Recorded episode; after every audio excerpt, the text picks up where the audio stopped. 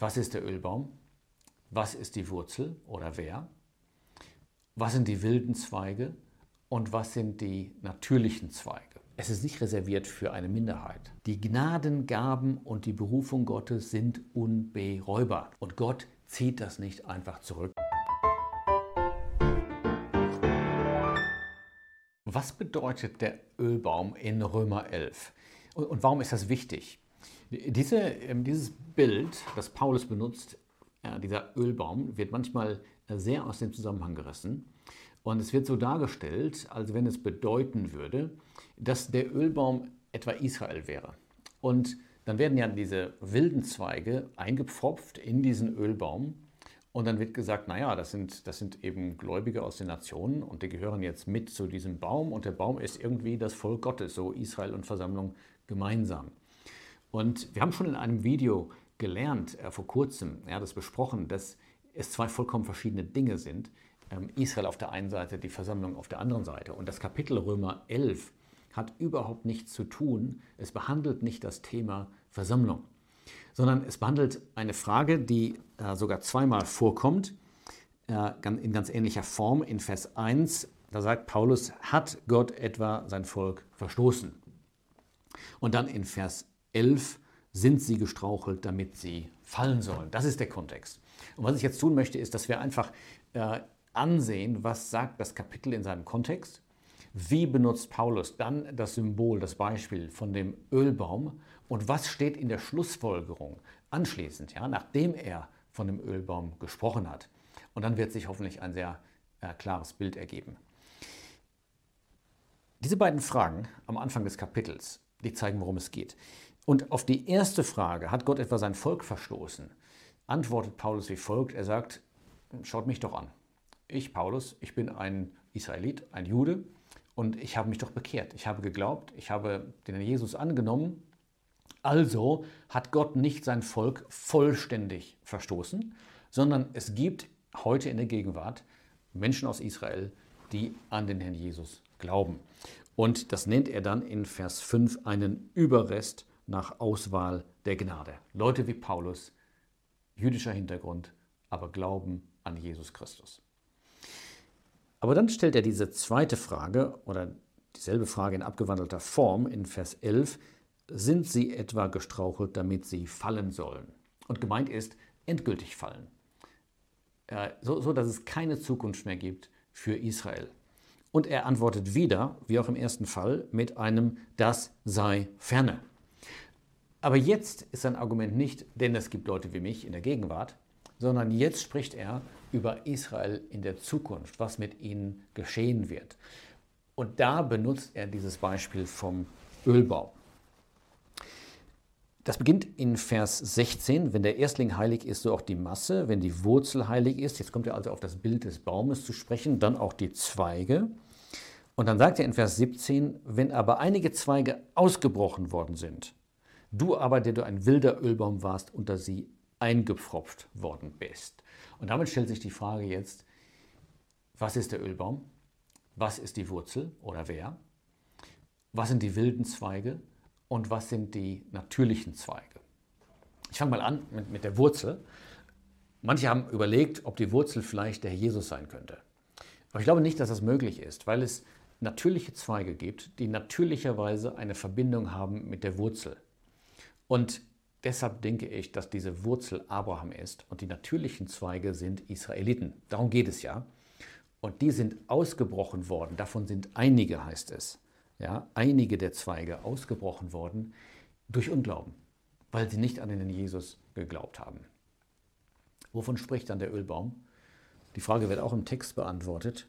In Vers 17 Stichwort Fettigkeit. Ja, wenn du unter sie eingepfropft und der Wurzel und der Fettigkeit des Ölbaums teilhaftig geworden bist. Und das passt ganz genau zu dem ähm, Beispiel oder zu dieser ähm, Parabel, dem Gleichnis in Richter 9 von Jotam. Da spricht dieser Olivenbaum in Vers 9 und sagt, sollte ich meine Fettigkeit aufgeben, die Götter und Menschen an mir preisen. Also der Ölbaum steht für Fettigkeit und das bedeutet für Segen, für einen Platz, des Segens und des Zeugnisses, das einem anvertraut worden ist. Und diesen Platz hat das Volk Israel gehabt in der Vergangenheit. Sie hatten sozusagen das Zeugnis Gottes, ja, Wahrheit, die sie von Gott bekommen hatten, und sie hatten Segen, dadurch, dass sie diese Verbindung zu Gott hatten. Dann haben sie in der Mehrzahl nicht an den Herrn Jesus geglaubt, haben diesen Platz des Vorrechtes, des Segens und des Zeugnisses verloren und andere haben diesen Platz bekommen, nämlich Nationen, das sind die wilden Zweige und aus, den, äh, aus dem Volk Israel, das sind die natürlichen Zweige, die sozusagen nicht ausgebrochen worden sind, Leute wie Paulus. Und jetzt heißt es in Vers 18, das ist ganz interessant auch für diese, für diese Debatte, die uns beschäftigt. Seid mal nicht hochmütig, ihr lieben Leute, ihr lieben Nationen, denkt mal nicht, naja, Israel hat eben versagt, die haben ihre Chance verpasst, nur gut, jetzt habe ich diese Chance. Vers 18 sagt nämlich, so rühme dich nicht gegen die Zweige. Wenn du dich aber gegen sie rühmst, du trägst nicht die Wurzel, sondern die Wurzel dich. Ja, wenn man diese Sprache führt in Vers 19, die Zweige sind ausgebrochen worden, damit ich eingepfropft werde, dann sagt Paulus in Vers 20, ja, das stimmt schon. Aber woran lag das denn? Das lag doch am Unglauben bzw. am Glauben. Ja? Vers 20 sagt, sie sind ausgebrochen worden durch den Unglauben. Du aber stehst durch den Glauben. Sei nicht hochmütig. Mit anderen Worten, denken wir daran, dass wir, die Nationen sozusagen, in den Platz des Segens gekommen sind durch Glauben. Und wer könnte Gott daran hindern? Das ist jetzt das Argument. Auch Israel wieder einen Platz des Segens zu geben durch Glauben, auf der Basis des Glaubens. Übrigens, äh, wir werden gleich sehen, dass es im Fall Israel eigentlich noch leichter ist. Es ist das größere Wunder im Fall der Nation, denn da ist es gegen die Natur. Vers 21 sagt, denn wenn Gott der natürlichen Zweige nicht verschont hat, die natürlichen Zweige nicht verschont hat, dass er auch dich etwa nicht verschonen werde. Jetzt merkt man, wie wichtig es ist, zu verstehen, was der Ölbaum meint. Man darf den Ölbaum auf keinen Fall verwechseln mit dem Leib Christi. Man sieht das übrigens schon an dem Symbol. Der Ölbaum hat seine Wurzeln in der Erde. Es ist eine irdische Sache. Der Leib Christi ist ein Organismus, gebildet durch den Heiligen Geist, der aus dem Himmel kam. Warum ist die Unterscheidung so wichtig? Hier sieht man das wieder. Wenn Paulus hier sagt, nun pass mal auf, dass du deinen Platz nicht verlierst im Ölbaum, so etwas könnte man unmöglich sagen zu einem Glied am Leib Christi. Pass mal auf, dass du nicht da irgendwie abgeschnitten wirst. Das gibt es nicht. Wer einmal gerettet ist, ist immer gerettet. Links zu Videos zu dem Thema ähm, Heilsgewissheit und so weiter, ähm, Heilssicherheit ähm, in der Beschreibung unten. Diese Warnung in Vers 21 meint etwas anderes. Ja, wenn Gott die natürlichen Zweige, das ist Israel als Volk in der Mehrheit, nicht verschont hat, sieh zu, dass du nicht etwa auch nicht verschont wirst.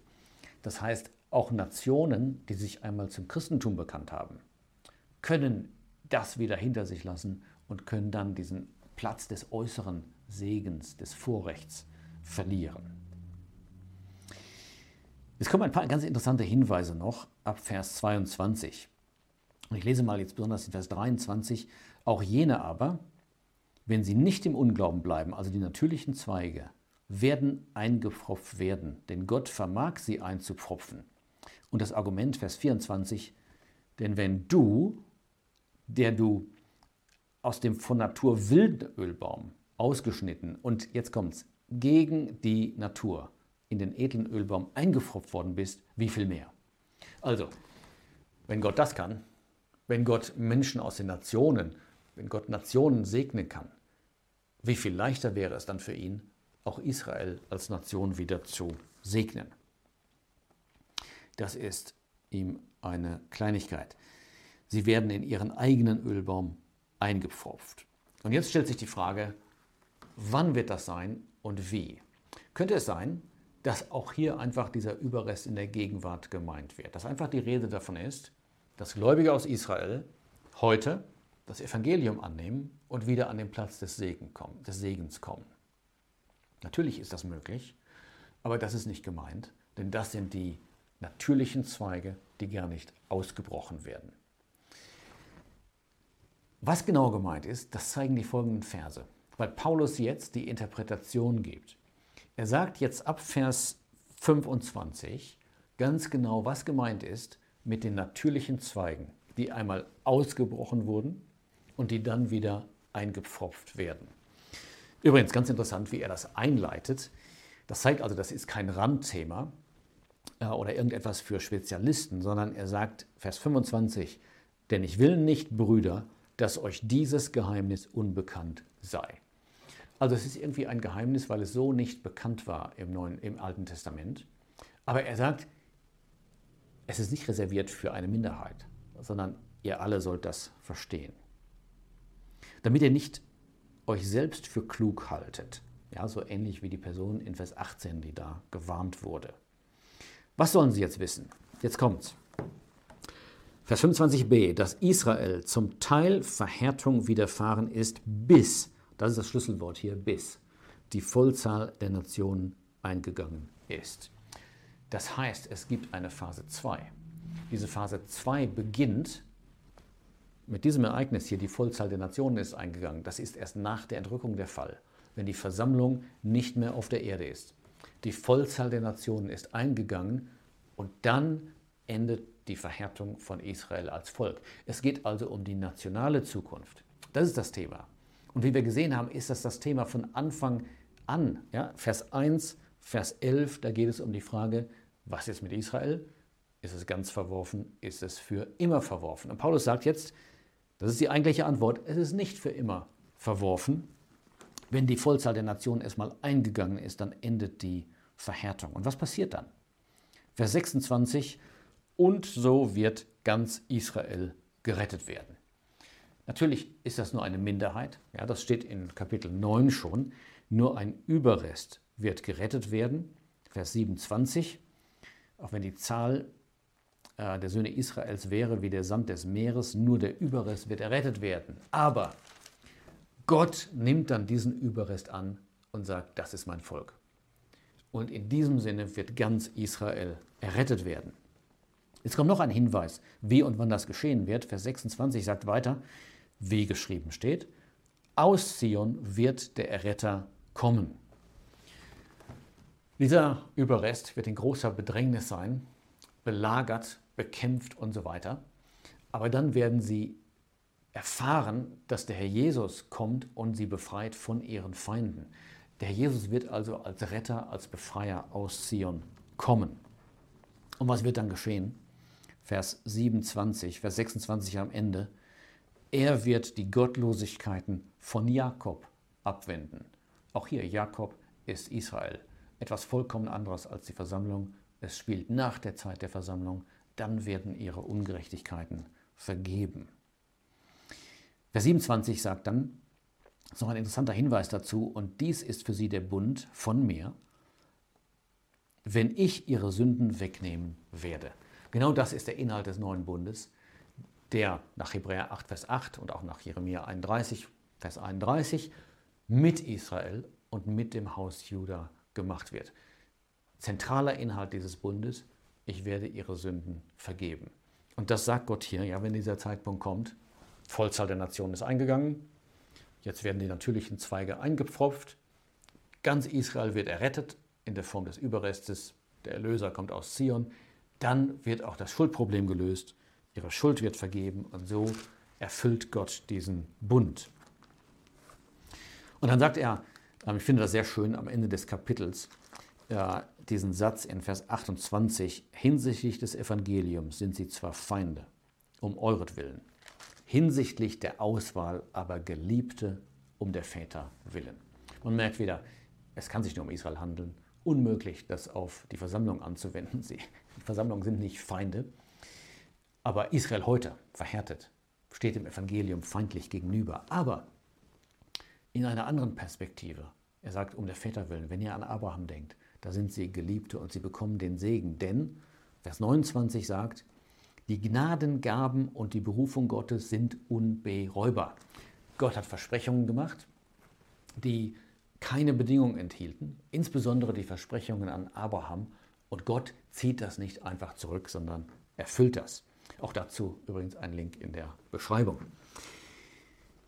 Und dann heißt es weiter, Vers 30, denn wie ihr einst Gott nicht geglaubt habt, jetzt aber unter Begnadigung gekommen seid, durch deren Unglauben, so haben auch diese jetzt an eure Begnadigung nicht geglaubt, damit sie unter Begnadigung kommen. Mit anderen Worten, warum beschwert ihr euch eigentlich?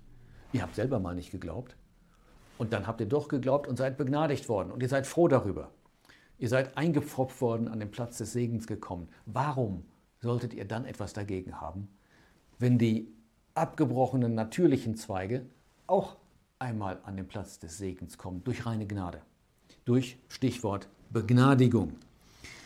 Und Paulus schließt dann dieses Kapitel mit einem wunderbaren Lobpreis.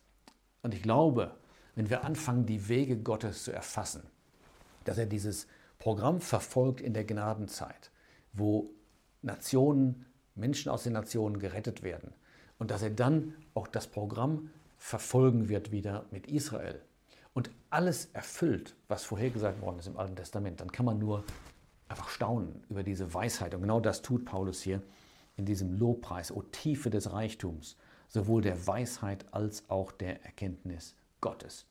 Und man kann nur mit Paulus sagen, wie unausforschlich sind seine Gerichte, wie unergründlich seine Wege. Denn wer hat den Sinn des Herrn erkannt? Wer ist sein Mitberater gewesen? Gott brauchte keine Berater.